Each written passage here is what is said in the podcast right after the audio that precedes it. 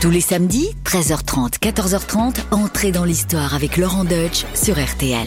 Bonjour à tous Ça y est, on est en décembre, il fait froid, c'est l'heure de se prendre une bonne petite boisson chaude, de s'installer confortablement et d'écouter une bonne histoire sur RTL. Et aujourd'hui, je vous emmène en pleine Renaissance sur les traces d'une femme digne d'une héroïne tragique. Alexandre Dumas en a fait une reine inoubliable. Isabelle Adjani l'a incarnée superbement sous la direction du grand Patrice Chéreau. Et qu'a-t-elle bien pu faire pour mériter une légende noire des siècles durant? Son mariage a été surnommé par les historiens les noces vermeilles, tellement le sang a coulé à flot. Ça y est, vous l'avez reconnue Évidemment, c'est la reine Margot dont il s'agit, Marguerite de France, la perle des Valois. Alors, était-elle une nymphomane doublée d'une complotiste ou seulement la victime des événements tragiques qui ont émaillé son histoire? Pour le savoir, suivez-moi, calez-vous bien dans vos fauteuils et entrez dans l'histoire. Laurent Deutsch sur RTL, entrez dans l'histoire. Ce fut le plus grand malheur qui arriva à notre famille, écrira la reine Margot dans ses mémoires. Nous sommes le 10 juillet 1559. La princesse Marguerite de France, la fille du roi Henri II et de Catherine de Médicis, a 6 ans. Son papa vient de mourir après une longue semaine d'agonie. Et pas du tout une agonie très sympa. Dix jours plus tôt, Henri II participe à un tournoi à l'occasion d'un mariage princier. Sa femme, Catherine de Médicis, a essayé de l'en dissuader parce que ça fait des jours qu'elle fait des cauchemars. En plus, son voyant l'a bien prévenu. Le lion jeune, le vieux surmontera. En chambélique par singulier duel, dans cage d'or, les yeux lui crèvera. Deux classes, une puis mourir mort cruelle. Mais Henri n'écoute rien, c'est comme un gamin qui a été trop longtemps à l'école et qui veut aller en récré, il veut aller s'amuser. Du coup, il va aller jouter contre Gabriel de Montgomery. Et là, il se passe un truc de dingue. Leurs lances se fracassent l'une contre l'autre, et une longue écharde d'une douzaine de centimètres traverse les ouvertures du haume du roi et lui crève un œil. Ça y est, vous avez compris maintenant le quatrain là En chambélique, par singulier duel, dans cage d'or, les yeux lui crèvera. C'est ça que ça voulait dire. L'écharde lui a traversé l'œil jusqu'au cerveau. Impossible de l'en déloger. Pour la petite Margot, évidemment, c'est un drame. Elle était la chouchoute de son père en plus. Il passait beaucoup de temps avec elle et il lui disait combien elle était belle, intelligente et drôle. C'était un super papa, quoi. Maintenant, c'est fini les mamours. C'est Catherine de Médicis, la sévère reine d'origine italienne, qui régente le royaume. Son fils aîné, François II, a 15 ans et il devient roi de France. Le reste de la fratrie, 6 enfants vivants sur 10, sont éduqués à Amboise, une place forte en Touraine. Et c'est bien une place forte qu'il leur faut, car les Huguenots ont décidé de kidnapper le jeune roi pour le soustraire à l'influence des ultra-catholiques de la cour. Alors que 200 cavaliers attaquent le château, François de Guise les prend à revers avec son armée. C'est un véritable massacre. Alors, pour les punir de leurs crimes de lèse-majesté, les Huguenots attrapés vivants sont pendus aux balustrades des balcons d'Amboise. Margot n'a que 7 ans quand elle assiste à cet épisode tragique. Les guerres de religion feront désormais partie de son quotidien. Si Catherine de Médicis a ses chouchous, comme Henri d'Anjou, le futur Henri III qu'elle appelle Messieurs, ou Élisabeth, sa fille aînée, elle veille quand même à éduquer tous ses enfants de la même façon. Au programme, langue vivante, italien et espagnol. Et oui, l'anglais à l'époque, ça sert à rien. En plus, faut pas oublier qu'à Londres, hein, euh, la langue officielle du roi, de la justice, euh, la langue de l'élite, ça a longtemps été le français. Donc l'anglais, ça ne sert à rien. Près de la moitié du vocabulaire anglais, en plus à l'époque, il vient de chez Bibi. Tu vois, donc euh, vraiment, non, c'est une langue sinistrée, ça n'a pas d'avenir. Par contre, on étudie aussi le latin et le grec pour pouvoir lire les auteurs classiques parce qu'à l'époque, ça élève l'âme. Et oui, c'est important le latin et le grec. C'est en plus euh, les origines de notre langue. Alors, euh, Jean-Michel Blanquer, si tu nous entends, faut pas oublier le latin ni le grec, s'il vous plaît. On ajoute à cela un petit peu de science, de musique, du chant et de l'équitation. Et ça, c'est le même traitement pour toutes les filles comme pour tous les garçons. Résultat, les mouflets de Catherine, ce sont les mieux éduqués d'Europe. En plus, maman est tellement sévère que Margot confessera plus tard qu'elle tremblait quand elle se tenait devant Catherine de Médicis. Mais parler cinq langues, c'est pas tout dans la vie, il faut aussi se marier. Et Margot, c'est la Champions League. Elle est tellement belle, intelligente et vive qu'elle intimide tous les hommes que sa mère lui présente. Ni Philippe II d'Espagne, ni son fils Don Carlos, ni Rodolphe de Habsbourg, ni Sébastien du Portugal n'osent prétendre l'épouser. Elle les impressionne trop. Du coup, las d'attendre son prince charmant qui vient pas, Margot se choisit un amoureux à la cour, le beau Henri de Guise. Elle a 16 ans, il en a 19, ils sont fous l'un de l'autre. Au palais du Louvre, depuis la fenêtre de sa chambre côté Seine, Margot lance une corde et Guise la rejoint. Et là, je peux vous dire que grimper à la corde pour se faire la façade du Louvre, fallait avoir un peu de muscle. Dans la chambre de Margot, le petit couple passe de folles nuits d'amour, et à l'aube, Marguerite congédie son amant avant que maman ne se réveille. Mais évidemment, en face, il y a Catherine de Médicis. Elle sait tout, donc elle s'en rend compte, et elle pique une de ses colères. Elle va lui mettre une bonne paire de baffes à Margot, et va dire d'elle qu'elle est un fléau, et que Dieu lui a donné cette créature pour la punir de ses péchés. Un petit peu dur quand même. Mais bon, faut bien reconnaître que Margot, elle a un peu déconné. Non seulement elle a perdu sa virginité avant le mariage, mais en plus, elle couche avec le fils de Guise, un des membres de la Ligue ultra-catholique, alors que Catherine, elle, s'échine à mettre en place une politique de tolérance et de compromission. Et d'ailleurs, Catherine de Médicis va se servir de Margot dans sa politique du compromis. Et notre petite Margot apprend qu'elle va donc devoir se marier à un homme qu'elle n'a pas choisi, un homme qui en plus sent l'ail et le gousset, hein, ça ça vend du rêve, un homme qu'elle juge comme hérétique parce qu'il est protestant. Entrez dans l'histoire. Laurent Deutsch sur RTL. Margot a toujours aimé les hommes beaux, raffinés, érudits. Et Henri de Navarre, l'homme qui se tient là en face d'elle, dans son austère vêtement noir de protestant, eh ben c'est tout le contraire. En plus, Henri, il cocotte un peu, parce que les parfums et les bains, ça, c'est un truc de catholique. Les conversations de salon, c'est pour les filles. Bref, le jeune roi de Navarre est le pire cauchemar de Margot. Mais c'est sa mère et la reine de Navarre, Jeanne d'Albret, qui ont organisé ce mariage dans l'espoir de montrer que catholiques et protestants peuvent vivre ensemble. Eh oui, c'est un mariage d'État. Margot, elle peut rien y faire. Le 18 août 1572, Marguerite et Henri de Navarre sont sur le parvis de Notre-Dame. C'est là, à l'extérieur, qu'aura lieu le mariage pour ne pas froisser les Huguenots assez peu sensibles à la beauté de la cathédrale. Lorsque le cardinal de Bourbon demande à Margot son consentement, elle ne dit rien, elle reste immobile. Vous imaginez un peu le malaise là dans l'Assemblée? Marguerite de France, voulez-vous épouser Henri de Navarre ici présent? Un an je passe, il se passe rien, répond pas la meuf. Alors je répète, hein. Marguerite de France, voulez-vous épouser Henri de Navarre ici présent? La meuf elle répond pas. Non, elle est butée, hein. elle veut pas l'épouser, ça l'intéresse pas. Du coup, pour mettre fin à cette situation qui met tout le monde mal à l'aise, hein, c'est le petit frère de Margot, qui est devenu roi sous le nom de Charles IX, qui va la bousculer. On va dire que ça, ça compte pour un oui, tu vois Est-ce que vous êtes d'accord? Aïe, ok, c'est bon, elle a dit oui. Sur ces entrefaites, Henri s'en va, pas question d'assister à la messe. Mais comme vous le voyez, ça commence vraiment bien cette affaire.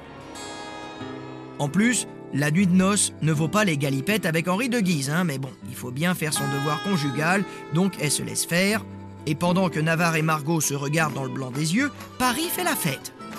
Des milliers de protestants ont convergé vers la capitale pour assister à l'union exécrable, comme disent alors les jésuites. Le 22 août, soit quatre jours plus tard, alors que tout le monde est encore en train de faire la fête, l'amiral de Coligny est attaqué à l'arbalète. Le tir provient d'une maison dont les propriétaires sont des amis des Guises. Pas de doute, quelqu'un a armé Charles de Louviers pour dégommer le seul protestant dans les petits papiers du roi, qui en plus tente de lui faire rompre son alliance avec les Espagnols, autres défenseurs du catholicisme en Europe. Charles IX est alors bouleversé et il se précipite au chevet du moribond avec son chirurgien, le fameux Ambroise Paré, hein, le plus grand médecin de la Renaissance. Alors, il a beau être le plus grand médecin de l'époque, sans la pénicilline et euh, l'asepsie, il peut pas faire grand-chose. Le lendemain, un conseil restreint se réunit au Louvre et là, une décision folle est prise. On décide de profiter de la présence des Huguenots à Paris pour tuer leur chef de file. Alors, est-ce que cette décision a été prise par Catherine de Médicis et son fils Charles IX On le saura jamais vraiment, mais les choses vont se précipiter alors. À la tombée de la nuit, Catherine, accompagnée de sa fille Claude, croise Margot dans les couloirs du Louvre. Elle lui ordonne de rentrer dans sa chambre et de rester avec son mari. Claude, qui sait tout, pique alors une crise de nerfs, attrape sa petite sœur par la manche et refuse de la laisser rejoindre la chambre conjugale. Catherine pousse alors une gueulante et renvoie ses deux filles, chacune dans leur chambre. Quelques instants plus tard, le tocsin sonne près du Louvre, repris par les clochers des églises alentours. Ça, c'est le signal. Les ultra-catholiques se rendent chez Coligny et l'achèvent à coups de dague. Au Louvre, les catholiques se sont mis à égorger les protestants. C'est plus sanglant qu'un épisode de Game of Thrones. Charles IX, pris de folie, a décidé de garder Navarre dans sa chambre pour lui sauver la vie tout en lui racontant son plan machiavélique. Depuis sa chambre, Margot entend des hurlements. Soudain, quelqu'un frappe à sa porte en criant désespérément Navarre Navarre Elle ouvre. Le jeune monsieur de l'errant, blessé, lui tombe dans les bras. Elle décide aussitôt de cacher le petit Huguenot dans sa chambre et lui sauve ainsi la vie. Car le massacre va se poursuivre toute la nuit. La foule imite bientôt les nobles qui s'entretuent et les Parisiens massacrent les Huguenots dans les rues. Convaincus que ceux-ci sont des créatures démoniaques, ils les éviscèrent, leur crèvent les yeux, leur arrachent le cœur. Ça devient une véritable boucherie. Au petit matin, les bruits de ferraillement des épées ont cessé. Margot sort de sa chambre. Dans la salle des cariatides, sa robe traîne dans une mare de sang. Le palais du Louvre est devenu un véritable charnier. Près de 3000 personnes ont été assassinées. Par les fenêtres du palais, elle voit qu'on balance les cadavres dans la Seine, dans l'eau qui est devenue rouge. Dans les jours qui suivent, toutes les villes imitent Paris. Après une semaine, on compte plusieurs dizaines de milliers de morts partout en France. Face à cet épisode tragique de la guerre de religion, Catherine propose à Margot de faire annuler son mariage pour non-consommation.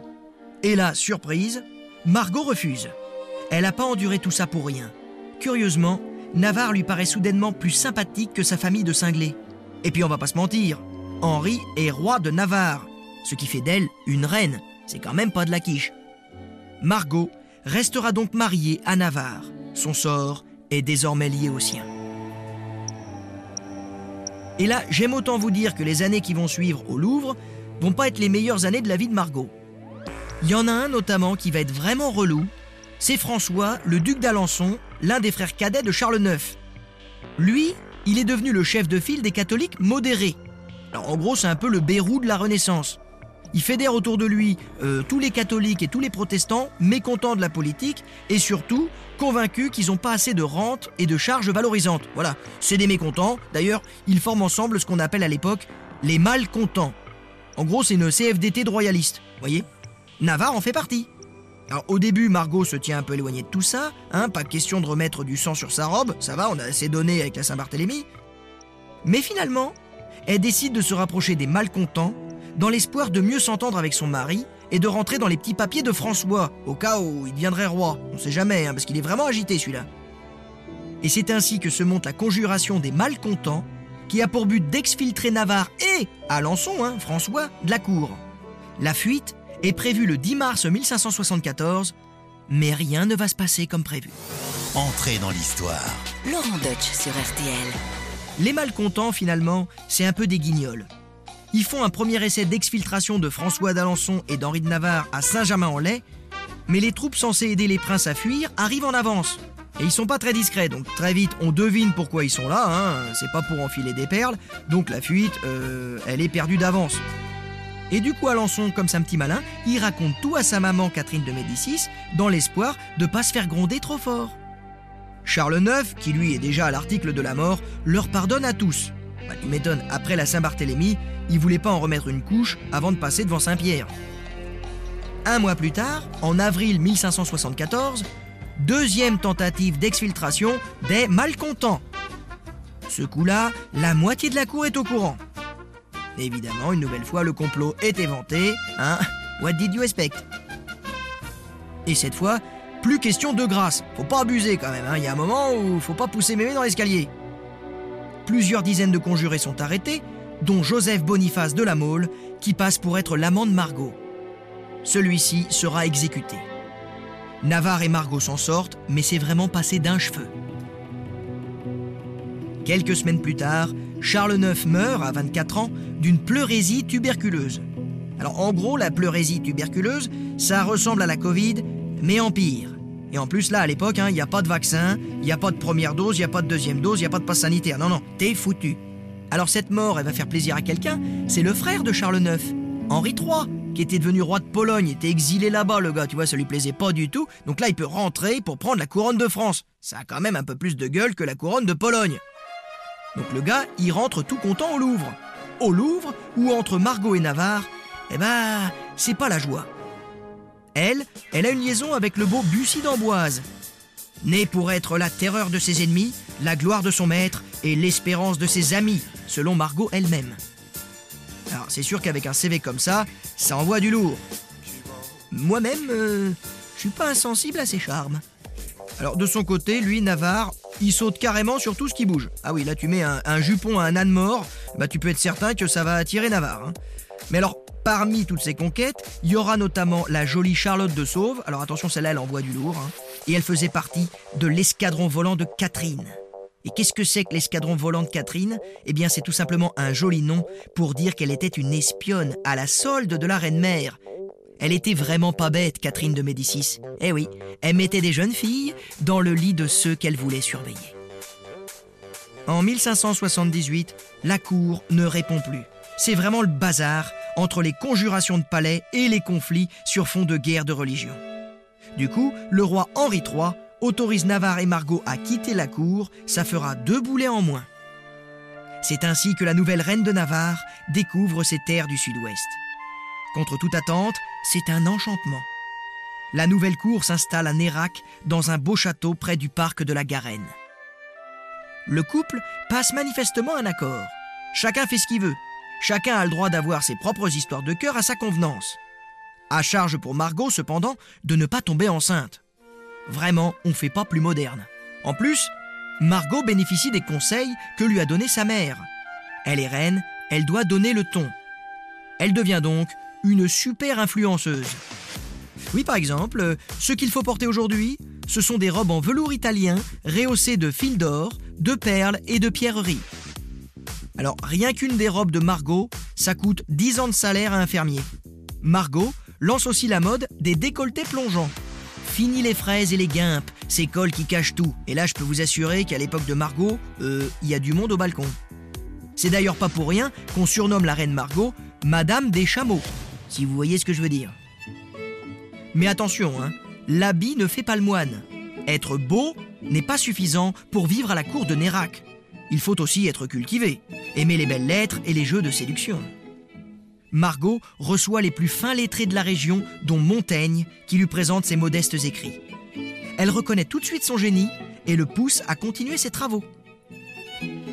L'écrivain Brantôme lui offre sa biographie, mais comme elle est truffée d'erreurs, Margot prend elle-même la plume et décide d'écrire ses mémoires, ce qui est exceptionnel pour une femme de cette époque.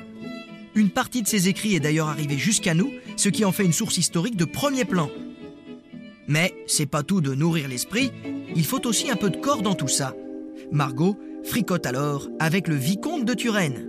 On raconte aussi qu'elle aurait eu une histoire avec son maître de chapelle qui s'appelait Claude François. Oui, comme le chanteur. Sauf qu'à l'époque, ça faisait Oh Marguerite, Marguerita, j'ai plus d'appétit qu'un barracuda. Et moi, quand je te vois, je suis dans tous mes états. Oui, on a perdu les cassettes, mais ça devait ressembler à ça.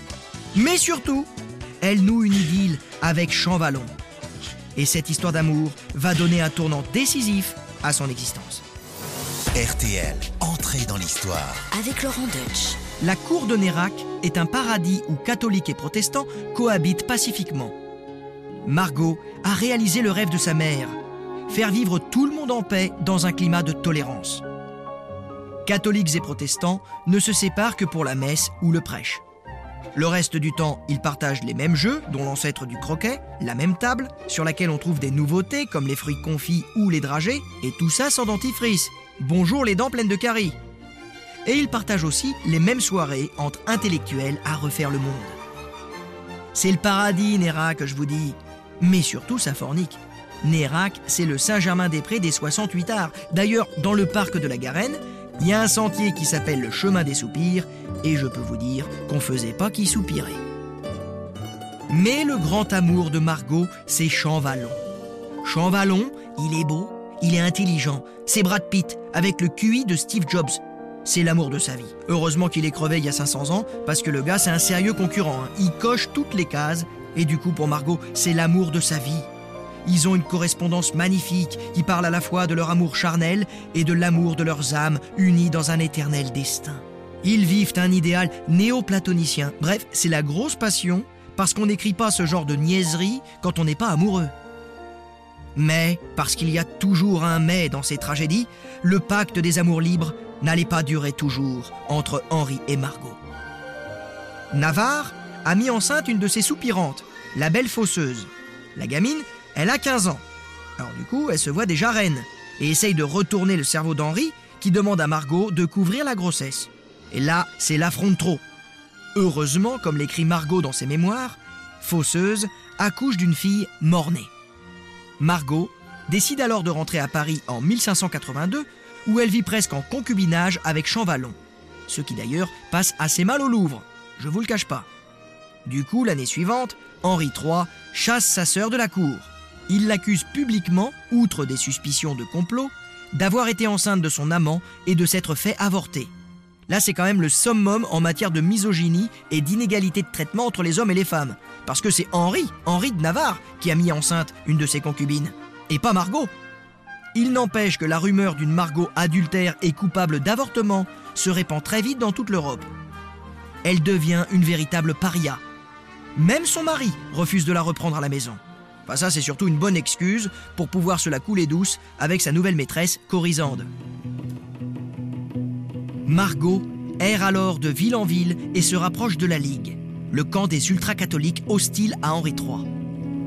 Elle décide de s'installer dans son fief d'Agen pour devenir une chef de file des catholiques les plus intransigeants. Pour se protéger du roi, son frère, elle fait fortifier le château de Carla et comme il y a urgence, plutôt que de faire venir des pierres des carrières, elle réquisitionne les maisons au bas du château fort et utilise leurs matériaux pour édifier ses murailles. L'expropriation, c'est pas le meilleur moyen de se faire apprécier de ses administrés, car alors les Agenais vont s'insurger et la chasser de son propre fief. Considérée maintenant par son frère Henri III comme une dangereuse rebelle politique, abandonnée de son mari Henri de Navarre, Margot, qui est une politicienne médiocre, hein, ça faut bien l'avouer, reprend alors son errance avec les troupes royales qui lui collent au basque. Bientôt assiégée par les troupes royales au château d'Ibois où elle s'est réfugiée, Margot est contrainte de se rendre. Son amant du moment, Aubiac, est pendu séance tenante. Margot voit venir sa fin. Cette fois, elle s'en sortira pas. Après un mois de détention, elle est emmenée à Husson, en plein milieu de l'Auvergne, dans une forteresse austère où il n'y a aucun confort, pas même de meubles. On l'enferme dans une chambre et on lui sert une soupe de fèves. Ça pour elle, c'est le repas du condamné. Demain matin, c'est sûr, elle sera exécutée dans la cour du château sang. Entrez dans l'histoire. Laurent Deutsch sur RTL. L'aurore aux doigts de rose passe sur l'Auvergne. C'est beau comme dit Homère. Mais pour la reine Margot, il ne se passe rien. Mais alors, rien du tout. Il n'y a pas d'exécution. Personne ne la tire dans la cour pour lui couper la tête. On commence même à la laisser circuler dans le château, et du coup elle comprend que son frère Henri III lui accorde l'exil. Si elle meurt, ce sera d'ennui, parce que la blague va durer presque 20 ans. Qu'est-ce qu'elle va faire pendant tout ce temps?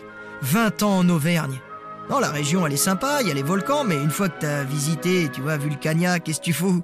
En plus, l'hiver ça caille en Auvergne.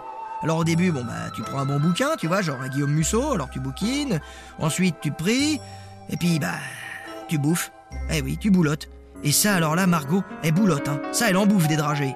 La belle Margot engraisse à vue d'œil. En 1589, elle apprend la mort de sa mère, puis celle de son frère. Henri III n'avait pas de fils. Navarre monte donc sur le trône et devient Henri IV. Alors, selon la loi, le peuple doit suivre la religion de son roi. Mais là, c'est pas possible. Il n'y a que 10% de la population qui est huguenote. On va donc repartir pour des guerres de religion à n'en plus finir. Finalement, c'est Henri IV qui devient catholique, Mais il fera passer en 1598 l'édit de Nantes qui permettra aux deux cultes de cohabiter à peu près pacifiquement. Henri IV doit maintenant songer à avoir un héritier, et là j'aime autant vous dire qu'il ne compte pas sur Margot pour ça. Et là, le voilà bien embêté. Il va devoir divorcer pour épouser sa future reine, Gabrielle d'Estrée, la Meghan Markle de la Renaissance, la plus belle femme du temps, comme on disait alors. Mais Margot, elle n'est pas d'accord. Hors de question qu'elle accepte de divorcer au profit d'une petite arriviste. Mais c'en est fini de la dynastie des Valois. La dernière chose qu'elle puisse faire, c'est de choisir la reine qui fondera la dynastie des Bourbons, la dynastie d'Henri IV. Et c'est elle qui va imposer à Henri IV une princesse. Son choix se porte sur Marie de Médicis, fille du grand-duc de Toscane et de l'archiduchesse d'Autriche. Oui, ça faut bien le dire. Hein. Les chaussettes de l'archiduchesse sont-elles sèches, archi-sèches oui, Henri IV cède, hein, il n'arrive pas à le dire, ça, archiduchesse d'Autriche, donc il accepte. De toute façon, il a eu tellement de maîtresses qu'il peut bien renoncer à Gabrielle. Les femmes de la cour font toute la queue pour aller dans le lit du ver galant. Mais Henri IV n'en a pas fini avec Margot. Elle veut négocier sa pension alimentaire. Recouvrement de ses dettes, et il y en a beaucoup. Elle veut aussi des recettes fiscales et des rentes. Les négociations vont durer six ans et Margot lâchera sur rien. De toute façon, elle a que ça à faire et c'est sa vengeance. C'est le prix à payer pour Henri IV pour s'en libérer. Après avoir plumé son mari et obtenu de lui la promesse de conserver le titre de reine, ce qui s'est jamais vu en France, Margot accepte enfin d'écrire une lettre au pape pour dire qu'elle n'avait pas consenti au mariage. Et d'ailleurs c'est vrai, hein Elle a jamais dit oui, souvenez-vous, à Notre-Dame. En outre, le couple est consanguin, car Margot et Henri IV sont cousins issus de Germain. Du coup, le pape fait pas trop de problèmes et annule le mariage par une bulle papale. Bilan, Margot s'achète un nouveau carrosse et rentre à Paris en femme démariée. Et oui, c'est comme ça qu'on disait à l'époque, elle est démariée.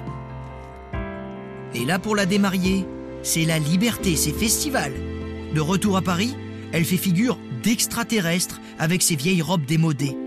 Alors à cause des dragées, elle est un peu grosse, hein. En plus, elle porte des perruques parce qu'elle a plus un poil sur le caillou. Mais elle garde quand même une aura incroyable et surtout un sacré sex appeal. Certains de ses amants se battent même à mort pour elle. Les petits jeunes défilent dans le lit de Margot, qui partage son temps entre l'amour charnel, la table et ses écrits féministes. Elle a décidé de prouver la supériorité des femmes sur les hommes parce que le corps des femmes est plus beau et que leur esprit tranquille plaît plus à Dieu que l'esprit belliqueux des hommes. Oui, bon, bah, admettons. en parlant d'admettre, admise à la cour, Margot s'entend d'ailleurs enfin avec Henri IV. Comme quoi, hein, le démariage, c'est la paix des ménages. Elle devient aussi copine avec Marie de Médicis, genre euh, passage de flambeau entre la dernière des Valois et la première des Bourbons, et Margot se prend même d'affection pour le petit dauphin, le futur Louis XIII. Elle développe d'un coup une fibre maternelle qu'elle n'a jamais exprimée jusque-là. Le dauphin la surnomme Maman ma fille. Eh oui, euh, cette famille, c'est le cauchemar de Freud. Enfin, la reine Margot meurt le 27 mars 1615 à 62 ans d'une maladie rénale. Alors, Agrippa d'Aubigné, un ancien de la cour de Nérac, huguenot intransigeant déçu par Henri IV, passe pour être l'auteur du divorce satirique un pamphlet destiné à humilier le roi en faisant de lui l'époux d'une femme dépravée. Margot y est dépeinte comme une nymphomane, conservant les cœurs de ses amants morts dans les jupons de ses robes.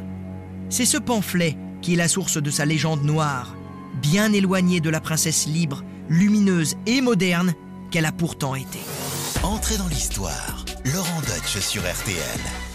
Eh bien, j'espère que ce voyage sur les traces de la reine Margot vous aura captivé. Et pour en parler, j'ai la chance d'avoir à mes côtés Joël Chevet, historienne, spécialiste de l'Ancien Régime et de l'histoire des femmes. Bonjour Joël. Bonjour Laurent. Alors je rappelle que votre dernier livre est consacré aux premières dames de la Révolution à Brigitte Macron aux éditions du Rocher. Alors pour en revenir à la reine Margot, euh, tout de suite j'ai envie de vous poser cette question euh, fatale, cette légende noire, euh, elle est partie d'où? En fait cette légende naît dès les lendemains de la Saint-Barthélemy, où elle est accusée par les protestants d'être une véritable nymphomane, une femme lubrique, ayant une multitude d'amants. C'était pas vrai?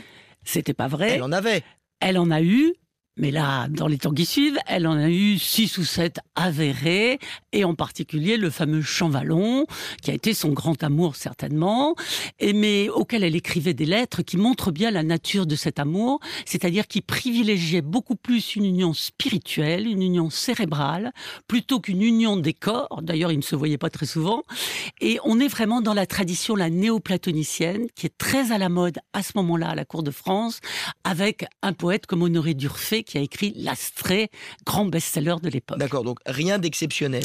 Rien d'exceptionnel. Par contre, les protestants vont en remettre plusieurs couches, et en particulier Agrippa d'Aubigné, donc, qui va écrire ce fameux divorce satirique, où là, elle est vraiment accusée du pire, euh, inceste avec ses frères et multitude d'amants.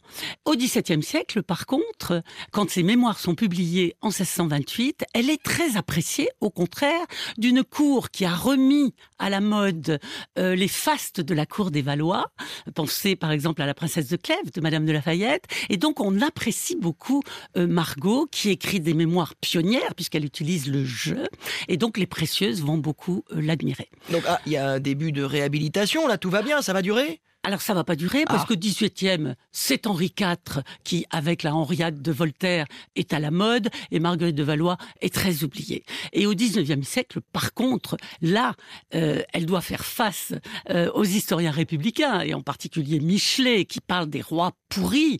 Et pour euh, Michelet, la vice également, elle incarne réellement la décadence de la monarchie et les mœurs vraiment euh, lubriques euh, des monarques de l'Ancien Régime.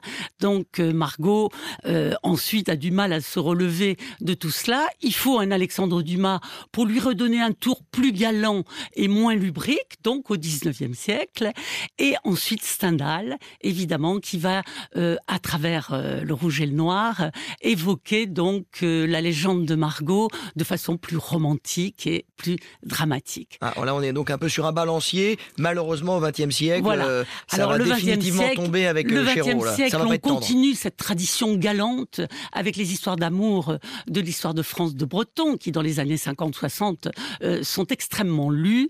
Et ensuite, on arrive vraiment au pire avec en 1994 le film de Chéreau. C'est la grande prostituée de l'histoire. Exactement. Avec Chéreau, on est vraiment face à un personnage qui est contrairement euh, au précédent, qui est plus galant, plus léger. Là, on est vraiment dans la prostitution, dans l'inceste, dans le viol, avec une vision des Valois extrêmement violente, par leurs ascendances d'ailleurs Médicis, Chéreau les voit à travers ça, et donc là on est vraiment dans une fiction totale qui n'a strictement rien à voir avec la réalité. Isabelle Adjani n'aura pas suffi pour réhabiliter la reine Marguerite de Valois, mais nous, nous avons une mission avec Joël, c'est de la réhabiliter, cette reine Margot, jusque dans ce qualificatif, ce colibet pas très agréable de Margot. Même ça, c'est une invention. C'est encore lié à Dumas. Elle s'appelait pas comme ça. Elle s'appelait Marguerite de Valois. Voilà, s'il vous plaît. Et Alexandre Dumas, donc, en donnant ce titre de La Reine Margot à son roman en 1845, fait circuler cette légende et depuis, on l'appelle très souvent Margot,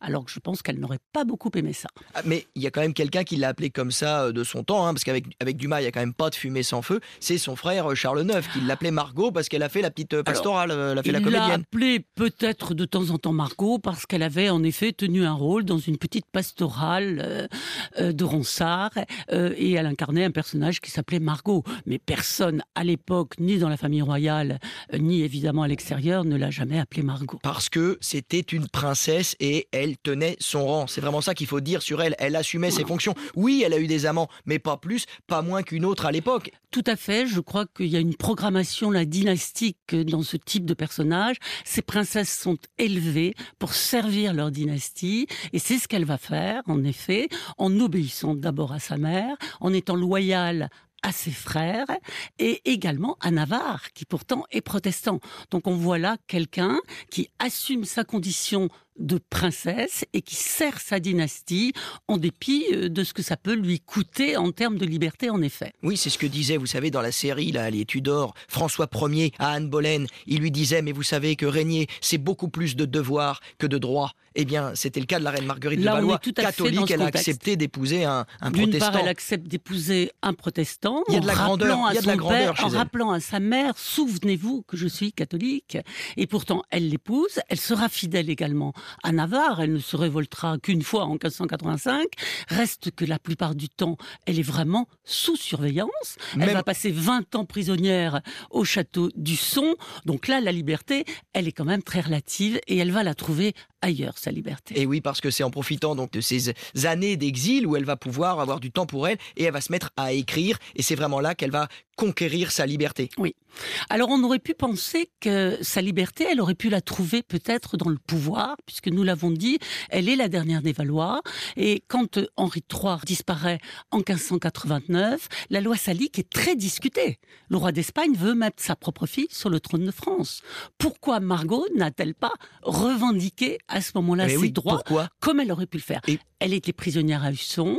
Je pense qu'elle était programmée également pour l'obéissance et qu'elle avait aussi intégré euh, le fait que les femmes ne régnaient pas en France. Fidèle à la loi, une- fidèle à Il y a sa une famille. intégration qui, je dirais, euh, est pluricentenaire depuis les Capétiens. Les femmes ne règnent pas en France. Donc ça, elle l'a parfaitement intégré. Et c'est dans ses mémoires, à partir de 1595, où là, elle va montrer ce, qu'elle, ce qui est vraiment sa liberté. C'est-à-dire que sa liberté, en fait, c'est de transmettre la mémoire des Valois, parce qu'elle est la dernière, qu'elle considère que la cour des Valois a été une des plus fastueuses, des plus glorieuses de l'histoire de France, et elle va la transmettre, en particulier quand elle sera réhabilitée et qu'elle rentrera à Paris, à la cour de Marie de Médicis. Merci hein, Joël pour cet éclairage. Il y a eu autrefois euh, Il faut sauver le soldat Ryan avec Tom Hanks. Eh bien, grâce à vous, aujourd'hui, nous pouvons sauver la reine Margot, sa mémoire, la dernière des Valois. Merci Joël. Je rappelle que vous êtes euh, historienne, spécialiste de l'Ancien Régime, de l'histoire des reines et plus généralement de l'histoire des femmes et que votre dernier livre est consacré aux premières dames de la Révolution à Brigitte Macron aux éditions du Rocher. Vous pouvez écouter cet épisode d'entrée dans l'histoire sur notre reine Margot en allant sur le site Et voilà, entrer dans l'histoire, c'est fini pour aujourd'hui, mais je vous rappelle que chaque vendredi, vous pouvez découvrir en exclusivité un nouvel épisode d'entrée dans l'histoire en podcast. Alors, si vous n'avez pas encore écouté les épisodes précédents, sachez qu'ils sont tous disponibles à la réécoute. N'hésitez pas à vous y abonner. À bientôt sur RTL.